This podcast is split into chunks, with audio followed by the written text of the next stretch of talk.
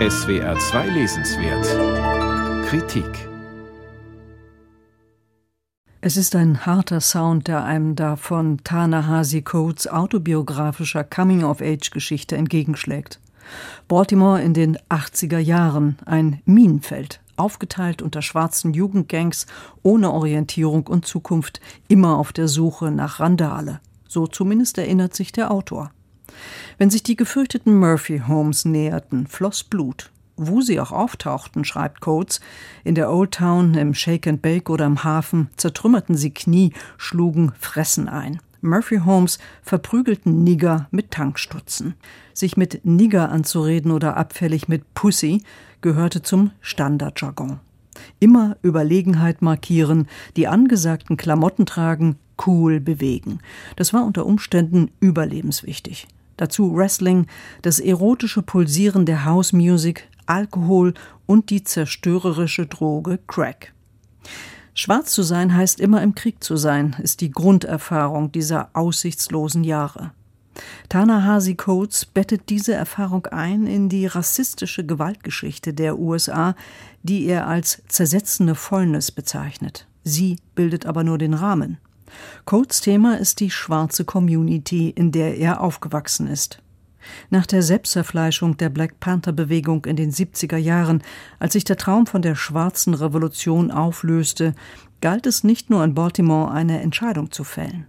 Coates formuliert es so: Entweder arm, krank, analphabetisch, blöd und geistig verkrüppelt zu bleiben oder zu Selbsterkenntnis und Bewusstheit zu gelangen. Bewusstheit, das ist das Mantra, das Coates seinem Buch eingeschrieben hat und sich an die überragende Persönlichkeit seines Vaters bindet. Auch wenn er seine sieben Kinder mit vier verschiedenen Frauen gezeugt hatte, so war dieser Vater, der seine Söhne mit Büchern traktierte und ihnen mit dem Gürtel Bildungsbewusstsein und Durchsetzungsfähigkeit einprügelte, schlichtweg die Rettung.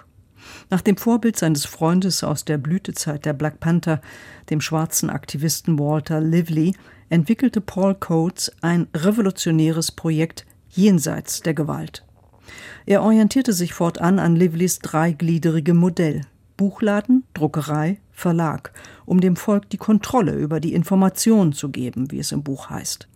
Seinen Söhnen impfte dieser Vater und Verleger schwarzer Literatur ein Bewusstsein ein, das sich nicht nur an den Heroen der Bürgerrechtsbewegung orientieren sollte, sondern auch an ihren afrikanischen Vorfahren.